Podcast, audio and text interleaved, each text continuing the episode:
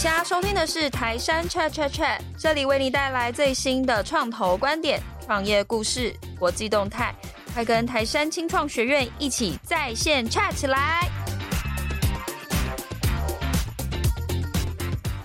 大家好，我是台山的 Paula。在今天邀请到讲者之前，我们已经上过他的课。然后上他的课的时候，其实对我来说是醍醐灌顶，因为以前我想要谈判，就是那电视里演的，就很容易是针锋相对，大家好像要吵架，但是又要怎么样达成一个共识，这是一件非常难的事情。那以前我们谈到呃谈判，可能想到都会是在学校里才有机会学得到。可是透过跟这个老师的学习，其实给开启了我就是对于谈判的全新的想象。所以我今天很高兴可以邀请到赵大赵老师。好，那个谢谢主持人，然后啊、这个听众朋友们大家好，我是赵大伟赵老师，我是这个法国 ESSEC 商学院谈判教学研究中心之前的亚洲分部主任，然后啊、现在也是新加坡国立大学的兼任教授啊、以及台湾大学的这个兼任的教授级专家。那我过去在十多年的这个专业生涯里头，我大部分的时间是花在帮全世界各地不同机构的专业者去讲授谈判课。啊，提升他们的谈判技能，所以今天很高兴、很荣幸，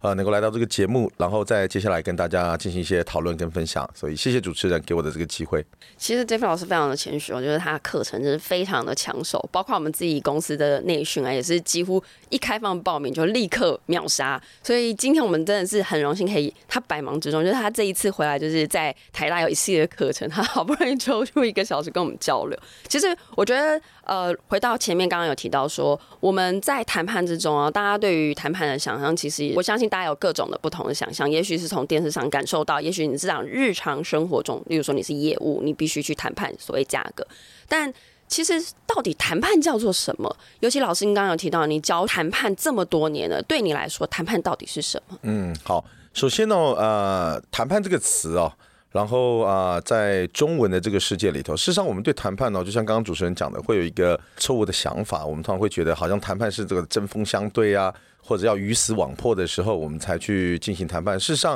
啊、呃，大陆有一些学者做过一些有趣的研究啊，他去问很多人说：“你第一次想到谈判，或者是啊，你提到你要去谈判是什么场景？”然后很多人说：“哦，是我在念大学的时候，当明天要跟女朋友谈分手的时候。”然后我们这个呃同同寝室的这个大家就互相在讨论一下谈判的策略是什么？分手理由是什么？对啊，就你要怎么去谈判不会被人家暴打的？你是说，我们对谈判的想象在中文的世界的这个呃里头。呃，指的通常都是这种，呃，快要不行了，或者是说这个关系要决裂了，我们才进行谈判，很正式的，穿着西装，打着领带，要去签署一个并购协议或什么什么等等，这个才叫谈判。可是事实上，不管是英文的 negotiation 或者是法文的 negotiation，它指的都是哦，当我们无法单凭一己之力。单方面的去解决我们所面对的一个僵局的时候，我们需要透过一个共同决策 （mutual decision making） 的方式去找到一个双赢的解决方案。那这就是谈判。所以，如果我们从这种定义来讲，这个谈判其实无所不在的，对吧？我们在工作场合里头，你可能要跟老板谈判去争取资源，你要跟属下谈判去进行领导啊，你对内谈判解决冲突啊，你对外谈判去这个提高你的售价、降低你的构价、改善公司的绩效。所以，事实上，谈判是围绕在我们的工作场合和跟不同场景里头的。然后，啊，我们在私人生活里的谈判，对吧？就像你也没有办法说单凭一己之力就单方面解决，或者是去拍板定案很多你跟你最亲密的爱人、小孩，然后这个自己的伴侣啊、自己的朋友很多的这个决策的场景。好，所以从这个定义来讲，谈判就是一个。回到我刚刚所说的啊，你没有办法凭自己一己之力去单方面的去做决策，所以你需要跟对方去沟通、协调、协商，去找到一个双赢的解决方案的这个场景，事实上就是谈判。所以从这个定义来讲，事实上在中文的语义里头啊，谈判也可以，我们可以对等这个把它改换为，例如说协商啊，啊或者是协调啊等等等等。所以事实上我在中文世界里头教谈判的时候啊，有时候我的课程名称我会特别为了去符合。这个中文使用者的语义的习惯，我会把课程叫做谈判与协商。好，因为可能对中文世界的人来讲，对于谈判这件事情，可能会有一些比较呃，觉得是这个不管是负面抵触的心理，或者甚至是觉得是这种针锋相对的情况。可是事实上，想告诉各位的事实上是说，啊、呃，并没有，或者是说，并不一定需要这个样子。好，所以这是我对谈判的一个想法。我我觉得我想延续刚刚老师提到啊，就是你看谈判，我们的想象里，也许叫中文的语义里面有一些。也许不一定叫负面的，就是你你，但你很直觉想到的情境里面，就会很像刚刚提到针锋相对。然后可是协商这个词，它就会是一个彼此可以，例如说我放弃一点，或者是我帮助你一点这样子的一个过程。所以这样听起来，其实刚刚老师的分享是让我想到说，之前在呃谈判的艺术里面这本书里面有谈到说，谈判是无所不在，而且是一个每个人都必须要学掌握的一个技能。那我就很好奇啊，你你看我们其实听众有很多是所谓新创的 CEO founder 们，那。他们怎么样去运用呢？因为我可以想象的是，就是说坊间最容易谈到，就是当你是业务，你要去谈价格，你要说服别人买卖，这个过程之中，业务必须要拥有。可是 CEO 需要吗？他是不是一个也许只是特定的人学就好的一个能力呢？嗯，呃，所以事实上哦，假设从谈判运用的场景，或者说谁需要学习谈判来讲，事实上一个新创的创办人或者是高级管理阶层，呃，正是特别需要谈判。哦，你知道为什么吗？因为事实上。作为一个新创的创办人，你每天都在进行谈判，那反而是这个呃一般的大公司啊，或者是一些这个我们讲政府机构，它有很完整的这个流程跟规范的时候，你反而谈判的空间是少的哦。所以，可是你作为一个新创企业的这个创办人，事实上你要跟投资者，你要募资，你要跟投资人谈判，对吧？然后你要说服在没有资源的情况之下，说服人家加入你，成为你的这个团队。然后你可能要跟这个呃供应商去进行谈判，谈出更好的这个价格，或者甚至是这个呃就说服他用你可能还在打磨的这个产品，对吧？然后你跟供应商谈判的话，你可能会呃需要他能够配合你，因为毕竟你作为一个新创企业，可能在这个假如说金流啊，或者这个呃各方面可能会有需要很多供应商在呃财务上能够有这个呃配合的的地方。所以事实上从这个角度来看哦，当然谈判是所有人都需要的。好，不管是这个大公司的这个主管，或者是政府官员，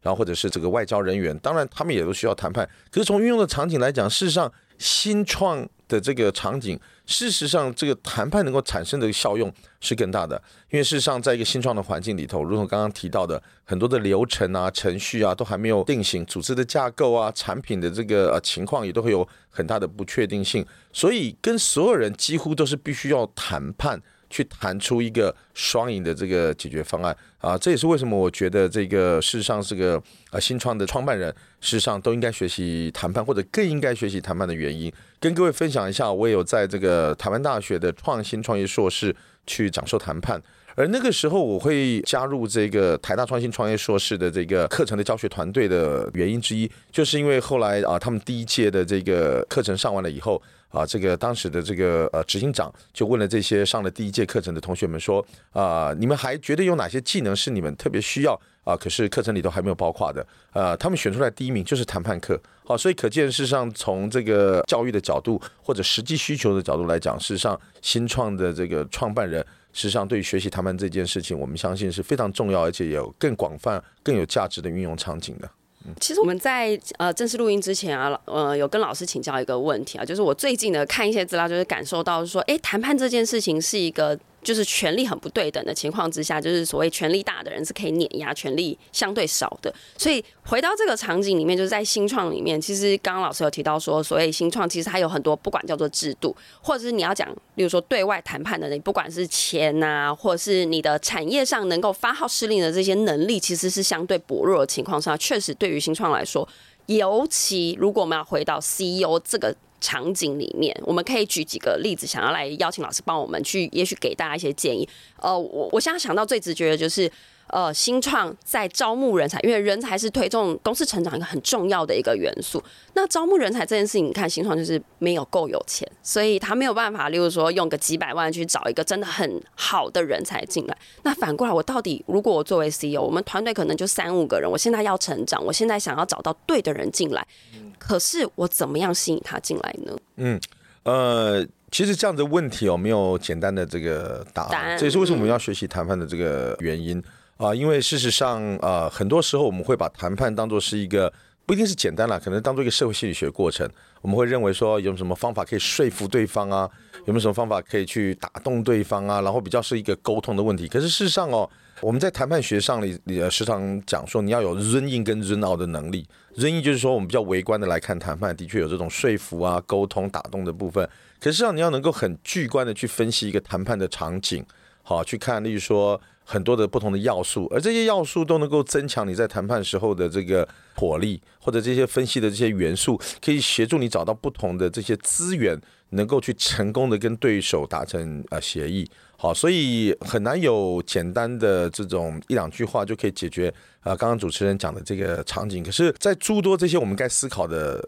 事情里头，然后我可以给主持人做一个简单回答是：我们要去思考的，事实上是他的动机。好，你去 recruit 一个人，哦，这是从谈判学的这个角度来讲，就是说，谈判不只是一个说服的过程，事实上你要创造一个解决方案，能够去这个满足他的这个动机。也就是说，他来。一个新创工作，那到底他背后的动机是什么？好，你说刚刚主持人有提到钱，钱可能是他诸多的动机之一啊，对吧？他可能要参与一个高速成长的团队，呃，或者是他期待未来公司成功之后，他的财富能够有很大的增长。呃，或者是他对这个公司的愿景，或者是对社会的影响，他是很 buying 的。好，那针对这些不同的 motivation，不同的这个动机，你必须去知道这些动机，了解这些动机，要么就是在说服的方式上去针对这些动机去找到一个能够说服他的这个呃理由，或者从解决方案，就是你给提他的提案里头啊，能不能达到这些动机哈？例如说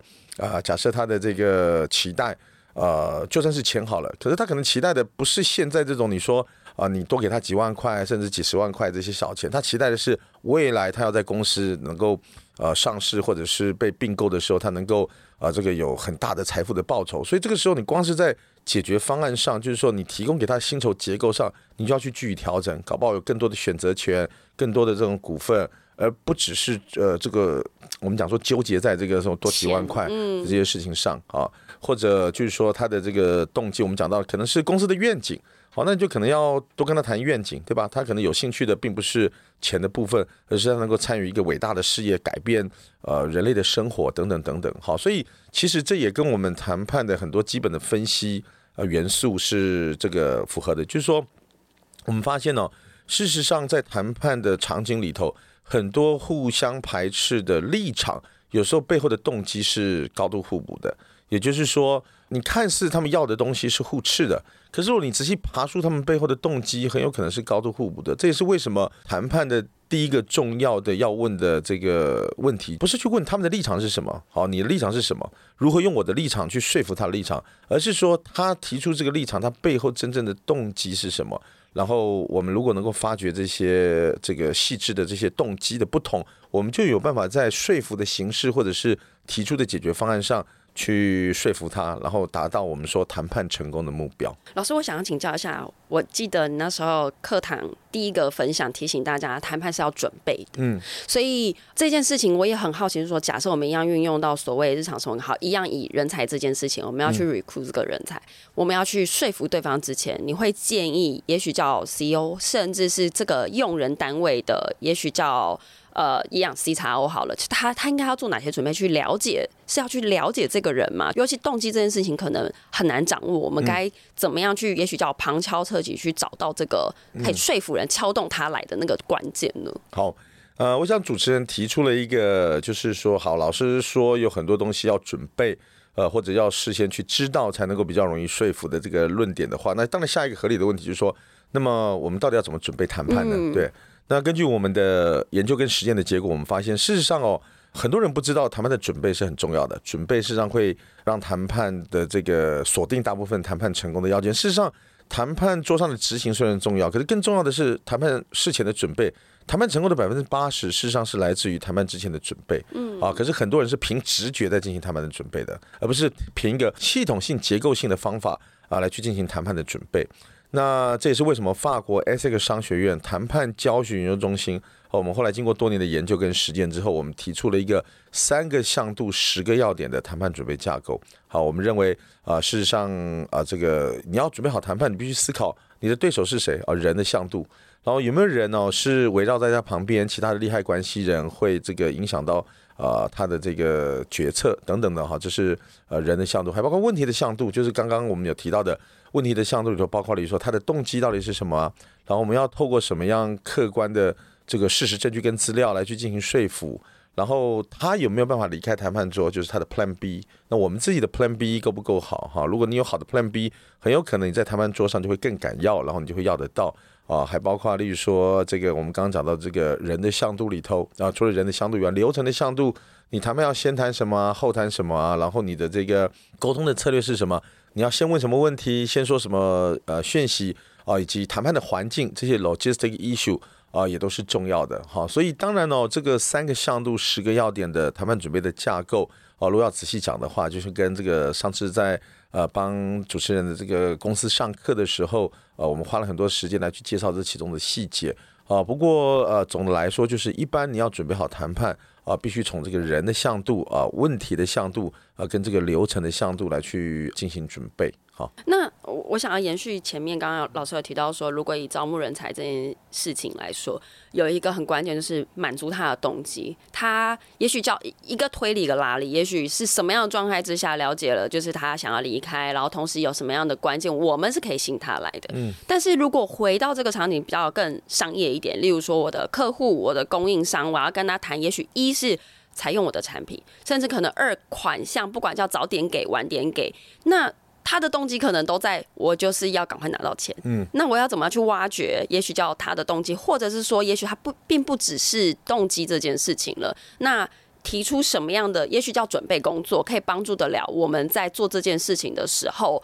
呃，可以更能够掌握跟他谈判的过程之中，可以双方都可以彼此满意这个结果。嗯，好，呃，主持人这个问题非常好了，我通过两个角度来回答。首先，第一个是说。我们要怎么能更能够了解他的这个动机？法国有名的一个十九世纪的外交大臣，曾经当过拿破仑的外交大臣，也当过很多拿破仑之后或之前，呃，法国的这个国王的这个外交大臣的。我们在法国把他叫做谈判王子啊，他是达雷洪塔列朗先生哈。然后他就说过一个名言，他说：“在我跟对方意见不一致的时候，啊，我会先抑制住我跟对方辩论的冲动，我会先问一个非常重要的问题，叫不寡，这是法文嘛？啊，不寡。”中文就是为什么？他说：“借我问为什么，我更了解我的对手跟我意见不一致背后真正的理由跟动机，然后因此我可以在说服的形式或者是提出方案的内容上去改变，然后更能够说服他。所以事实上，一个好的谈判者必须先是一个好的听者。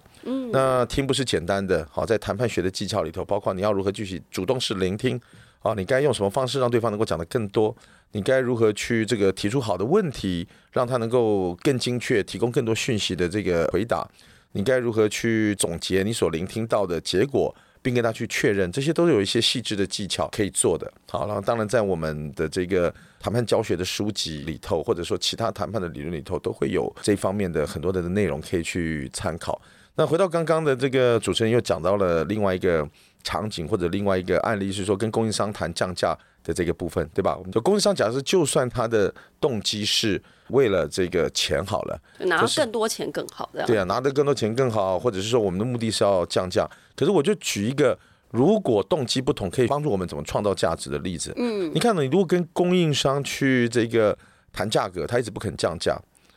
我们有没有可能把比较好的 payment term，就是说让给他？例如说，我们把原来六个月付款变成三个月的付款，而因此。啊，这个他就愿意降价呢？其实是有可能的。为什么？因为搞不好你现金其实很多啊，你的这 cash flow 很正常，所以六个月、三个月付款对你来讲是没差别的。可是搞不好他现金流很紧张，所以六个月跟三个月拿到钱对他会差很多的。因此他就愿意把他在价格的方面啊去做一些这个减让，或者是说一些让步，来去换取他在这个 payment term 这个方面的可以获得这个利益。所以你看到，事实上我们能够跟对手创造价值。实际上是来自于说我们的动机，事实上是不一样，而不是动机是一样的。同样都是钱，可是钱包括例如说钱的数量跟拿到钱的时间点。好，这个我们不能说都是钱呢。然后事实上啊，它是两个分别不同的这个动机。那当然更仔细的这个爬梳，还会有更多这些不同的这个动机啊，或者不同的这种关心的点。然后啊，我们可以去跟他去去想怎么去呃创造价值的部分。好，所以借由这个例子，让就是回应刚刚。啊，这个主持人讲的是说，哦，如果你要跟供应商谈价格，我们都要的都是钱嘛，对吧？我要更多的钱，然后他要更多的钱，然后我们希望能够付更少的钱。可是还包括例如说，啊，这个不只是钱的数量的大小，还包括什么时候拿到钱给钱的。啊，那借由这种不同的动机在钱的这件事情上，那么我们就可以一起合作、交换、创造价值。我觉得老师的提醒让我想到之前上课，就是说，一是。倾听很重要，因为我们当时的演练的时候，对我而言，我就是想尽办法赶紧碾压对方，把赶紧拿到我的 deal，就是代表我谈判成功。这是我的第一个误解。第二个误解就是我的想象需求或者是叫动机这件事情，它只有一个面向。例如说，我就是想要赶快拿到钱，可是我忽略了他赶快拿到钱的背后，或是拿到更多钱的背后，其实他可以拆解的。所以那时候老师其实有提醒到我们，就是说刚刚有提到，就是所谓 Plan A 跟 Plan B。当你第一个最好方案没有办法达成的时候，可是我们目的是一致的，就是我们要达成，例如说这个 deal，或者是我想要找到这一个人，我要让他进来。那我们的 Plan B 是什么？我怎么去拆解这个过程？我觉得这是当时上课，我觉得老师给我们一个很重要的提醒。所以其实回到我们的经营的一个这个场景里面，就是当我们要去做这些管理的时候，其实答案也许叫一个，可是他达到答案的这个过程的路程其实有很多个。然后我觉得老师刚刚的分享里面就是提醒大家。家就是，也许叫条条大路通罗马，那个路是怎么样，我们要把它找到。然后我其实还想要在延续里面，因为一样在经营管理上面，呃，我这是也是最近听到一个演讲提到，他是说，呃，也许叫 CEO 或者是我们的经营团队在外面就是闯荡江湖，可能拿了很多的 deal 回来，拿到很多的订单回来之后，发现内部吃不下，个别部门可能也许公司在很小，甚至在。也许叫中型规模的时候，就发现到说，也许叫做各立山头的问题。他可能拿到这个 deal 回来，发现，例如说，呃，研发部门说我们没有办法，然后可能 PM 部门说我们案子太多，我们没有办法做等等。可是这时候作为主管，他除了用他的权威去碾压这些人之外，我们怎么样去说服？也许特别是可能，例如说 sales，他去说服内部的人要支持他这个 deal 完成。他更多可能有点叫做冲突上的管理。我们要怎么样去说服别人？也许叫协商。不一定叫做谈判。我我现在的想象，刚老师的提醒就是，谈判有在中文里面可能是比较不是那么正面积极的情况之下，我们用协商去说服对方呢？嗯，呃，刚刚主持人讲到这个运用的这个场景也很有意思哦，所以我就刚刚主持人这个问题，我可以提出几个不同角度的这个回应。首先，第一个，你看到、哦、这个说明了，事实上谈判不是只有对外谈判的部分，还有对内谈判的部分，嗯嗯、然后。啊、呃，如果一个 sales 出去谈了一个 deal，回来遭到很大的阻碍的话，事实上他在从谈判学的角度来讲的第一个 lessons learned。就是事实上，他应该先进行对内谈判，再去进行对外谈判。可是，可是我们真的以前啊，在就是新创里面，真的就很常会遇到这个问题，嗯、就是呃，不知道这样讲对不对？就是沟通跨部门沟通，在一般正常公司、正常公一般公司里面，可能是很少做到。嗯、所以，当他要去拿这个 deal 的时候，他就是倾尽全力，好不容易那种价格什么都拿到最好了，回来发现，哎、嗯，内部吃不下。是，所以我不会说这是一个特例了，这实际上是一个常见的场景，或者说谈判的这个。呃，挑战的这个场景。可是哦，我们在谈判教学或研究里头，我们提出一个概念，我们说，一个好的谈判者必须知道，你要先去进行对内谈判，再去进行对外谈判。对内谈判谈什么呢？对内谈判谈出一个你能够去发挥的授权范围。大部分我们出去谈判的时候，我们不是最终的决策者，就像 sales，他事实上是。拿着各个部门能够做的事情的范围跟限制出去谈判的，对吧？他不可能假设这个呃交期是他说了算啊，这个 payment term 是他说了算，他必须去跟这些部门先去进行沟通，先去跟他们协商，找出一个宽紧适中的授权范围。他知道自己可以答应什么，不可以答应什么，而这些可以跟不可以答应的这些条件，实际上是有一个伸缩的弹性，他才有办法出去进行比较好的谈判。而且在呃对内谈判找到一个宽谨适中的授权范围之后，然后呃接着去进行对外谈判，谈出一个好的 deal 之后，他接着要进行第二次的对内谈判，就是这个主持人讲的，要去说服这些内部的利害关系人去答应啊，或者是 buy in 啊，他最后谈的这个结果。所以我们在刚刚有提到的这个三个向度、十个要点的谈判准备的架构里头，事实上就有一个要准备的元素，就叫做授权范围 mandate。你想想看，你授权范围如果太宽了，你可能是没有办法很好的 perform 了，对吧？就像连毕卡索也没有办法在一个没有边际的画布上作画是一样。你必须知道你现在被授权去谈的方向是什么，底线是什么，边界条件是什么，然后也不能太窄。好，你如果太窄，例如说 finance team 就跟你讲说就是这个样子，反正就是我们什么六个月付给他们钱没有弹性，然后这个 delivery chain 这个 supply chain 的 department 说。啊，也没有弹性。我们反正就是你下单，我们一个礼拜以后才交货，然后你根本就没有谈的空间，对吧？因为这个等于是 ultimate，你就是这最后通牒了，对吧？所以通常你要去谈出一个范围，例如说好，在什么情况之下有没有放松的可能呢？在什么情况之下，例如说他们多付钱。那有没有可能我们早点做呢？或者，例如说他们的订单量如果少一点，分批次的话，我们有没有可能做得快一点呢？事实上，作为一个好的谈判者，必须能够去想象这些可能的弹性，并且先进行内部谈判，去把那个伸缩的范围谈出来，知道它什么时候可以调整，什么时候不可以调整，接着拿出这些宽紧适中的这个授权范围。事实上，在谈判学上，我们讲说，你的授权范围必须具有这种。Flexible rigidity 就是有弹性的强硬的这种性质，你接着才可以在谈判桌上去有所发挥、有所斡旋，去创造一个双赢的解决方案，然后再回你的这个内部去进行沟通。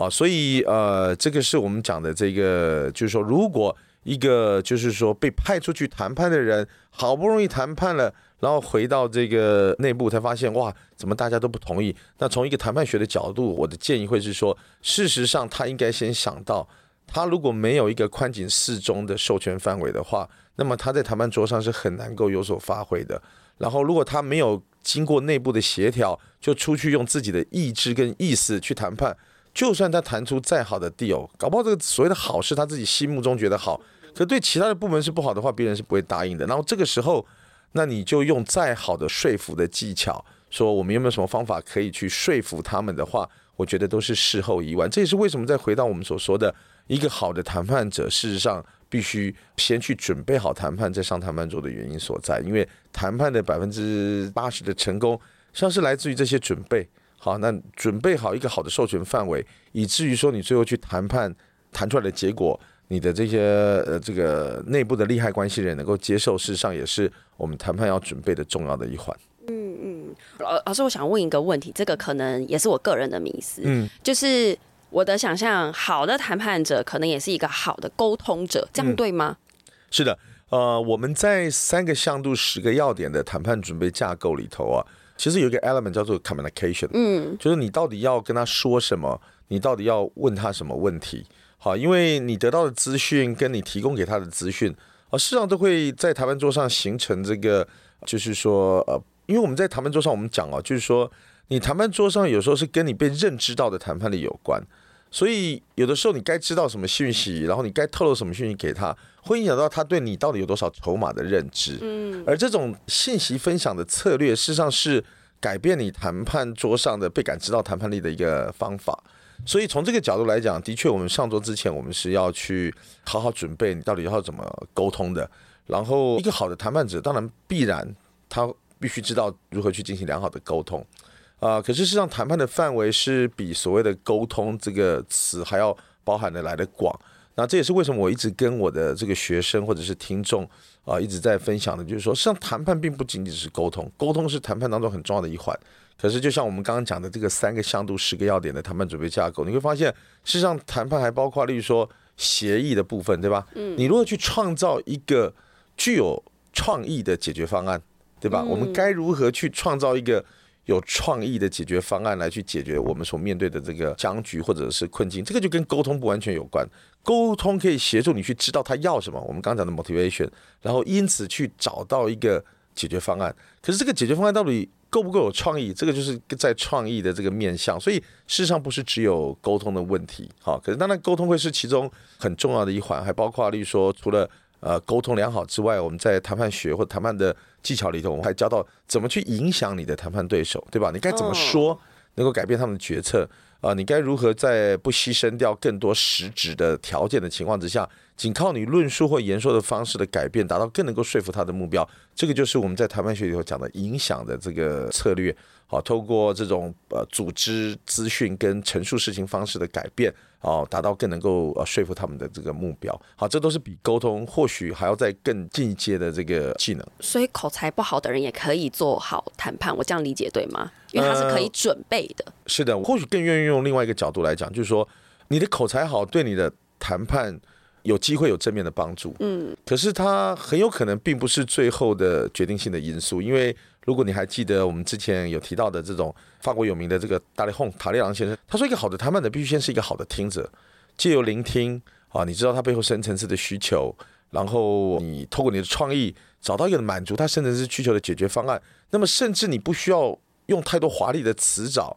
或者是说这个雄辩滔滔，事实上他就会买单了，对吧？因为你已经用一个有创意的方式去满足了他的需求的话，那么事实上你就不需要大费周章、大费口舌、雄辩滔滔的去告诉他说为什么他应该接受这个提案，因为。他自然就会接受这个提案。可是，当然，我并不认为是说你一定退到极端情况，你说你一句话都不说，能不能说服别人 啊？这个当然就过了。可是事实上啊，我觉得顺着主持人的问题，一个好的谈判者必须先是一个好的 listener，一个好的听者，知道如何聆听，知道对方的需求，然后运用创意去创造这个能够满足他需求的这种有创造力的解决方案。事实上，我觉得反而应该是除了口才以外，在谈判桌上更应该去思考的两个要素。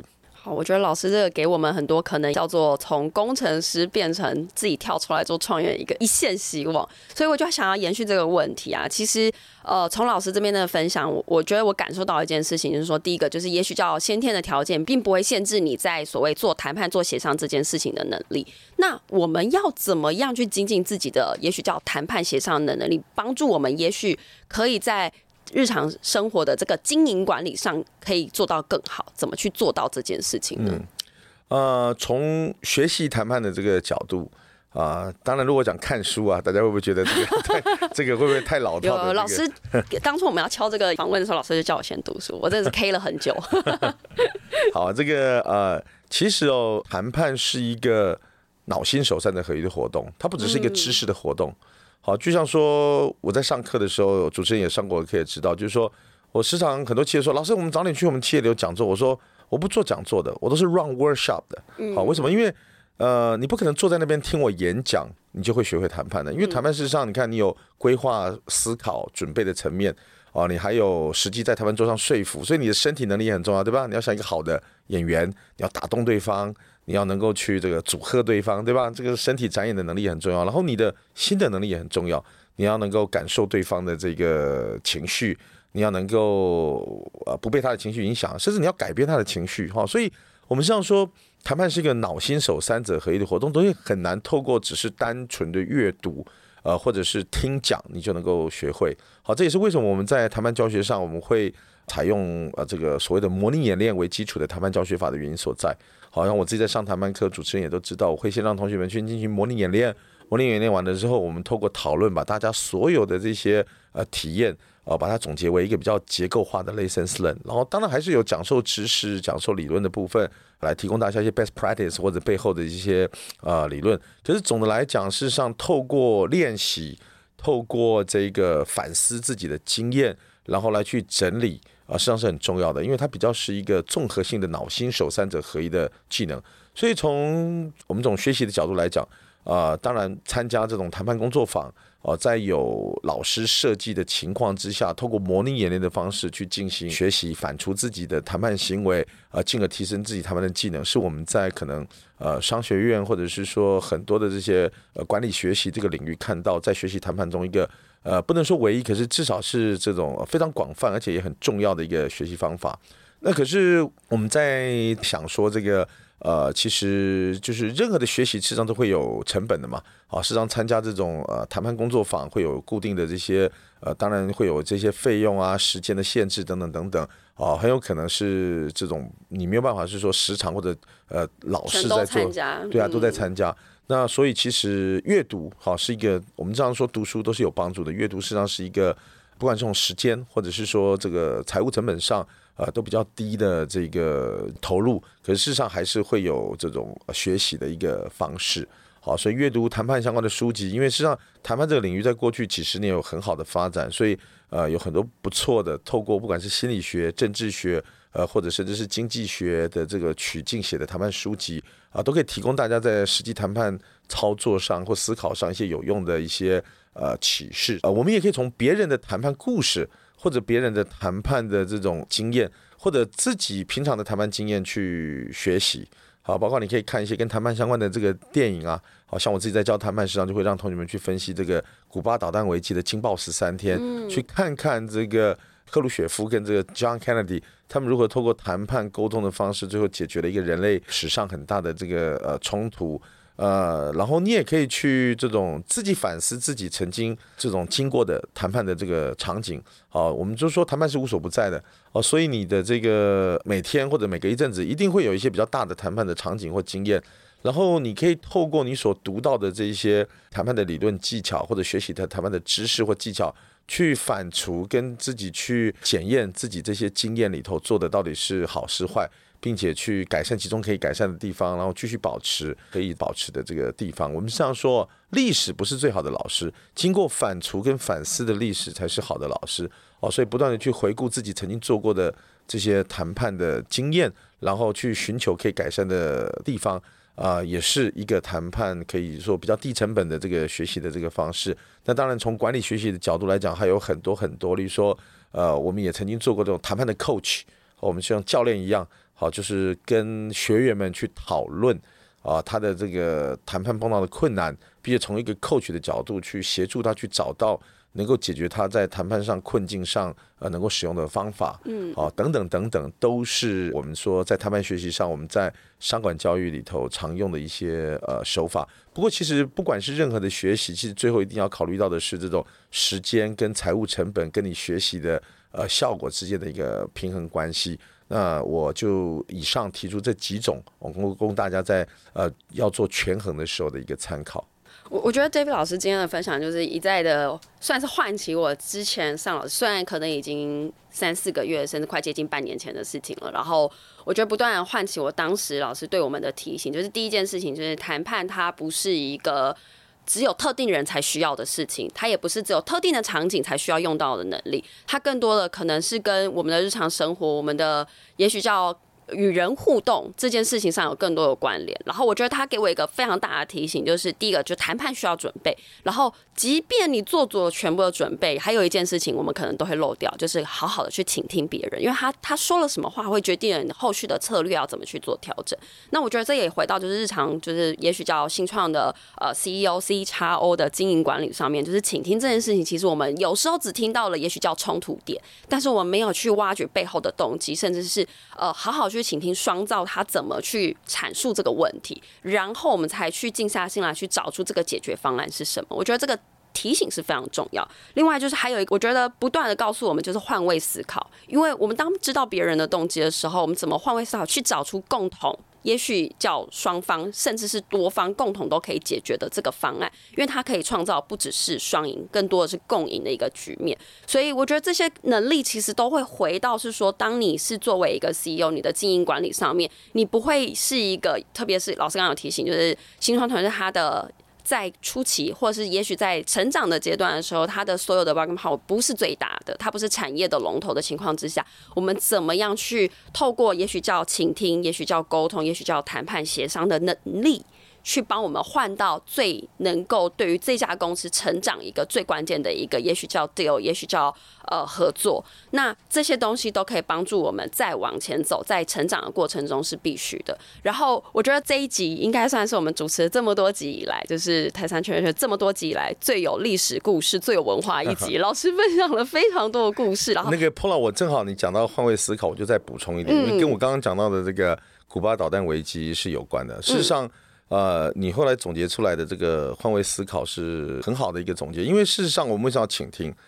呃，我们为什么要换位思考？事实上不是为了去 buy in 对方的想法，就是说去接受对方的想法，而是很吊诡的。你如果不在意他的想法，你不知道他要什么的话，你是没有办法让自己的利益最大的。因为我们唯有能够去提供他要的东西。才能够把我们要的东西给换回来啊！这是为什么在古巴导弹危机里头啊，事实上，呃，如果各位有机会去看一部电影叫《惊爆十三天》，它是两千年的一个美国电影，它就是在拍这个古巴导弹危机。你在电影里头场景你会发现，John Kennedy 他作为一个高阶的政治家，然后或者是一个重要的这个谈判者，在电影场景里头一一定不断的在问的是，就是 What Khrushchev wants？赫鲁晓夫他到底要什么？他为什么现在要把古巴导弹放在古巴？为什么他放了这么多的导弹？It doesn't make sense，因为他觉得他不需要在这个时候做这件事，所以他到底背后的动机是什么？这个 John Kennedy 作为美国的总统，他问这个问题的目的并不是为了要去帮这个苏联谋福利啊，而是他知道我要知道 Khrushchev 要的是什么，我才能够给他他要的，然后让他把古巴的导弹撤出，以解决美国国民现在面对的这个困境。所以你讲到换位思考是很到位的。事实上，就是说我们在换位思考过程当中，因为在谈判学上最 tricky 的一件事情，就是我们没有办法不 care 别人而能够最大化自己的利益。因为你会到谈判桌上，一定是你没有办法单方面的去做决定了，所以我们才需要谈判。所以既然是我们要谈判，那我如何能够在不知道你要什么的情况之下，能够最大化我自己的利益呢？那我只有知道你要什么，我想办法把你要的东西变给你，把我要的东西给拿过来，我们达成双赢。所以啊，最后主持人用的这个换位思考的这个说法，我觉得其实是很棒的，也很精准的，嗯。我觉得老师真的是最后还会再次的提醒我们，就是一定要了解对方到底要什么。我觉得这件事情其实对于经营者来说，他不只是对内，真的是对外也很重要。然后去思考说，到底怎么样去了解、掌握到对方，我们沟通的那个对方想要的东西之后，才可以。我，我举例一下啊，就是你刚刚有提到那个新创的这个创办人嘛，对吧？嗯嗯。你想想，他跟募资人谈判的时候，他必须想投资人要的是什么？投资人要的不是。例如说帮你啊，彭润要的不是说，就是说哇，你做了一个好棒的产品，这个他要的是他投的钱能够在一定的呃时间里头去 exit 嘛。嗯。可是这可能不是你作为一个创办人唯一的目的，对吧？你也不应该是以这个当做你的目的。可是如果你没有办法知道他要什么的话，你就没有办法在你的 pitch，在你的呃说服的过程当中去告诉他他怎么能够达成他要的，那自然他也不会达成你要的，就是说他把钱投给你了。很多时候我看很多的新创，因为我自己在新加坡有在做。啊，天使投资，很多人会去讲我要改变世界，然后我这个东西有多好，然后我有多热情，我的团队多棒，这都不是重点，而重点是说，今天投资人他要知道的就是说，我现在钱进去多久能够 exit，用什么方法，然后你 prove it，你告诉我你所有这些组合能够让我多少钱进去，多多少出来，呃，几倍，那他能够达到这个目标，他就至少就会有比较大概率愿意有合作的机会。是的，嗯，我觉得这真的是。对于听众来说，也额外得到，就因为我们很常被问说，在 pitch 的时候怎么样吸引投资人，这件事情也是一个关注的一个重点。当然，它不是唯一的重点。的然后，我觉得也很谢谢老师今天的提醒。那我们今天很高兴可以邀请到 David 老师来跟我们的分享。然后，我们下一集节目的话，会跟大家聊更多创投跟新创的故事。我们下集见，拜拜。好，谢谢大家，谢谢主持人，拜拜。